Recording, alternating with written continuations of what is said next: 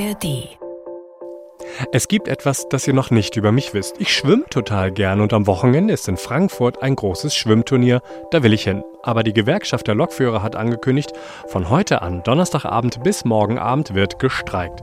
Was machen also Leute wie ich, die zum Beispiel mit der Bahn von Hamburg nach Frankfurt wollen? Wenn ihr diese Folge gehört habt, dann wisst ihr in rund 10 Minuten, was ein Notfahrplan ist, warum man sich aber auf den nicht unbedingt verlassen sollte und warum der Arbeitskampf der Lokführer dieses Mal besonders heftig werden könnte. Ihr hört 10 Minuten Wirtschaft. Wir liefern euch kompakt alle Infos, damit ihr mitreden könnt. Abonniert uns einfach in der ARD Audiothek oder überall, wo ihr gerne Podcasts hört. Dann bekommt ihr von uns jeden Werktag eine neue Folge. Heute mit mir, Nils Walker. Schön, dass ihr dabei seid. Wir sprechen also jetzt über den Bahnstreik und die Gründe dafür. Und Nikolas Liefen aus der NDR Wirtschaftsredaktion kennt sich damit aus. Hallo Nikolas. ja, notgedrungen. Das äh, begleitet uns ja schon seit einiger Zeit. Das gehört zum Job dazu, ne? Absolut. Nikolas, wenn wir in den Dienstplan schauen, dann hast du vielleicht gemerkt, morgen bin ich eigentlich nicht da, weil ich will in den Süden fahren, also von uns Hamburgern aus gesehen. Aber ja, ich frage mich jetzt die ganze Zeit, wird das was? Ich habe ein Ticket, ich habe eine Reservierung und wenn ich in die Deutsche Bahn-App schaue, dann ist die Hälfte irgendwie schon abgesagt an Zügen. Ja, komme ich hin oder komme ich nicht hin? Das kommt darauf an, welches Verkehrsmittel du nutzt. Aber die Bahn. ich höre ja, schon, hör ja schon raus, du willst mit der Deutschen Bahn nach Süddeutschland fahren. Also, die Bahn hat angekündigt, es gibt einen sogenannten Notfahrplan. Das hört sich äh, immer ganz gut an, weil man denkt, dann füllen die die Lücken. Ja, aber wir haben ja vor zwei Wochen auch schon so einen Bahnstreik gehabt. 80 Prozent der Verbindungen sind da ausgefallen.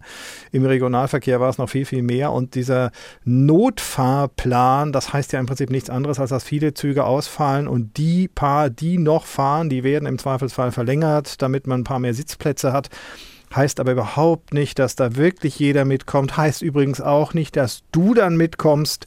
Und äh, die Deutsche Bahn sagt ja selbst auch, bitte verschieben Sie Ihre Reise, nur muss man das auch können. Die Frage geht an dich. Kannst du das? Nee, eigentlich nicht. okay. Ja, ich will auf ein Schwimmturnier am Samstag, das geht um neun los, aber sag mal ja. die Zeiten. Der Streik soll ja heute, also Donnerstagabend, beginnen um 22 Uhr.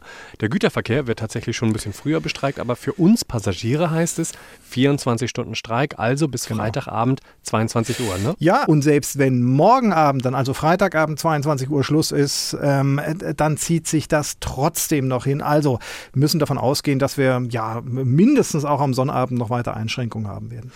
Du hast ja eben gesagt, die Bahn bittet darum, man soll die Fahrten verschieben. Und ich habe auch gesehen in der App, man kann sogar jetzt schon heute fahren, wenn man ein Ticket für morgen hat.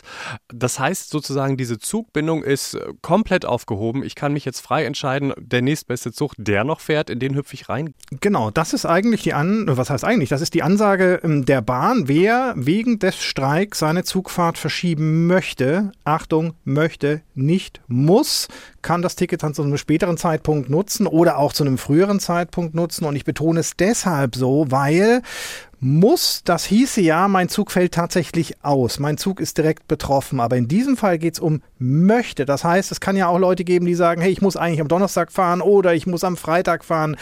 Ich möchte das aber nicht. Ich möchte mich nicht in das Getümmel werfen. Mhm. Ich möchte nicht volle Züge haben. Ich verschiebe das einfach. Dann sagt die Bahn auch, ja, kannst du machen. Zugbindung also komplett aufgehoben. Allerdings, und jetzt sage ich noch mal was, den Fehler begehen immer und immer wieder ähm, Passagiere, wenn man die Zugfahrt vorzieht. Wenn man also sagt, hey, ich steige heute schon früher in den Zug ein, bitte bedenken, der Zielbahnhof muss erreicht sein bis heute Abend 22 Uhr, bevor der Streik beginnt, weil ansonsten stehst du irgendwo an der Milchkanne, ne? Deutschland hat viele schöne, viele schöne Flecken und viele schöne Weihnachtsmärkte. Ich bin mir nur nahezu sicher, dass man nicht aussteigen möchte zwei Stunden vor dem Bahnhof Bahnhof, vom Zielbahnhof, weil man sagt, oh, jetzt fährt erstmal nichts mehr für 24 Stunden. Also das, das will man nicht. Dann strandet man vielleicht in Kleinkummerfeld. Aber es gibt ja auch eine gute Nachricht. Man muss ja auch nicht immer alles schlecht sehen. Die GDL hat, wenn ich das jetzt richtig verstanden habe, gesagt, das ist jetzt der einzige Streik bis Weihnachten und an Weihnachten wird garantiert nicht gestreikt. Das hört sich für mich so an, als wenn bei der GDL doch Leute mit dem Herzen am rechten Fleck sind, Nikolas, oder? Ja, das kann man so interpretieren, wenn man da große Lust zu hat. Also es ist so, dass äh, der GDL RTL-Chef Weselski okay, im, MDR, also im, MDR, im, MDR, war und gesagt hat, jawohl, das ist der letzte Streik, letzte große Streikaktion in diesem Jahr bis zum 7. Januar ist Schluss. Heißt, auch Weihnachten ist erstmal Ruhe. Ja, hat vielleicht ein bisschen was mit der Stimmung zu tun. Also die Passagiere sind ja äh, gebeutelt, können wir nicht anders sagen. Es ist der fette Streik in diesem Jahr. Ähm, wir haben ja neue Statistik gehabt. Nur noch jeder zweite Zug ungefähr ist pünktlich. Wir haben Zugausfälle jetzt gerade, Eis und Schnee. Ja, nicht nur in Süddeutschland. Und klar, Weihnachten steht vor der Tür. Tok, tok, tok. Und äh, vielleicht hat äh, Herr Weselski ja da irgendwie gesagt, nee, an Weihnachten machen wir nicht. Der, das Präsent überreichen wir euch. Vielleicht ist es aber auch so, dass das Ganze einfach nur logistische Gründe hat, denn gerade läuft eine Urabstimmung bei der GDL. Die Auszählung soll bis zum 19. Dezember erfolgen und zwar über unbefristete Streiks. 75 Prozent der Mitglieder müssen da zustimmen. Dann, wie gesagt, ist die Tür offen auch für unbefristete Streiks.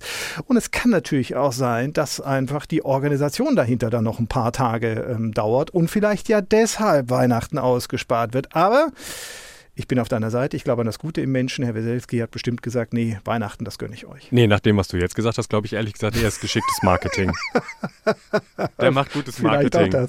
Oder? Und in Wirklichkeit zählt er, er schon die Stimmen für diesen. Er kann sie auf jeden Fall gut verkaufen. Also äh, so, so. Ne? Also, ja. Das, das kann das er. lassen wir jetzt mal auf. Das kann auch im Hintergrund werden schon die Stimmen gezählt für den unbefristeten Streik. Ist denn wirklich damit zu rechnen, wie hatten die GDL sich sonst so verhalten? Also machen, wir hatten doch schon mal diesen mega, mega Bahnstreik vor langer Zeit. Glaubst du, sowas kommt wieder? Ich befürchte ehrlich gesagt, dass es wiederkommt. Wir hatten ja, viele verweisen auch auf die IVG, dass die Konkurrenzgewerkschaft, ähm, viel größer übrigens als die GDL, ungefähr vier bis fünfmal ähm, so groß, was die Mitgliederzahl angeht. geht.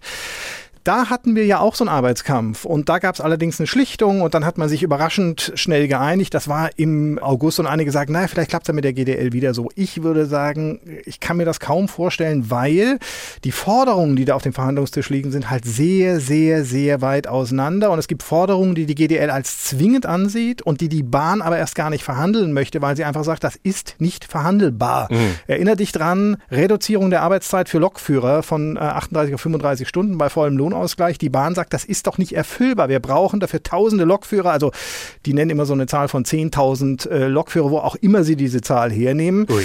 Die GDL sagt, naja, wir wollen das ja schrittweise einführen und wir müssen den Schichtdienst attraktiver machen, damit wir da überhaupt noch äh, Leute finden.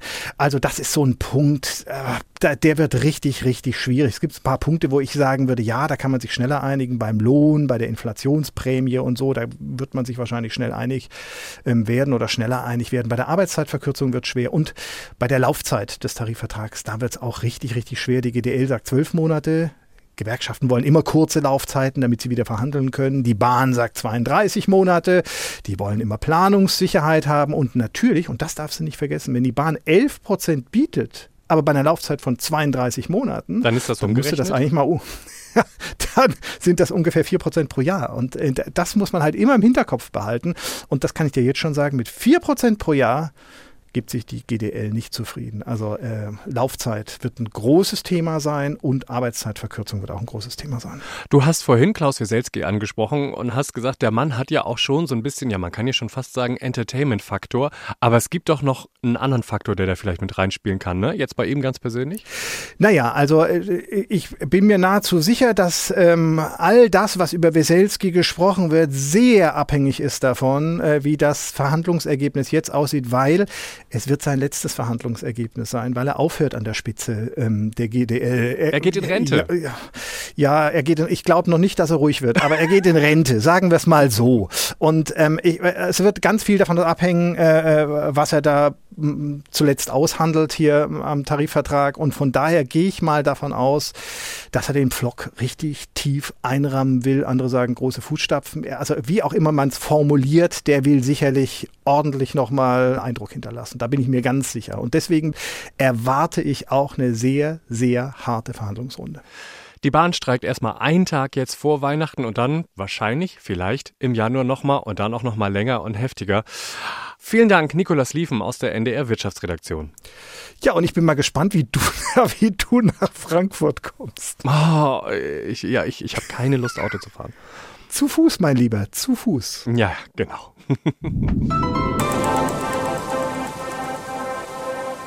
Hm, ich bin mir irgendwie immer noch unsicher, wie ich jetzt morgen fahren werde. Nur mit dem Auto will ich auf keinen Fall fahren. Bei dem Wetter Wie macht ihr das? Verschiebt ihr eure Reise oder schreibt ihr sie einfach in den Wind? Erzählt mal einfach per Mail an wirtschaft.ndr.de und vielleicht sehen wir uns ja morgen an irgendeinem Bahnsteig oder in irgendeinem überfüllten Zug. Mein Name ist Nils Walker. Ich bin raus. Macht es gut. Tschüss.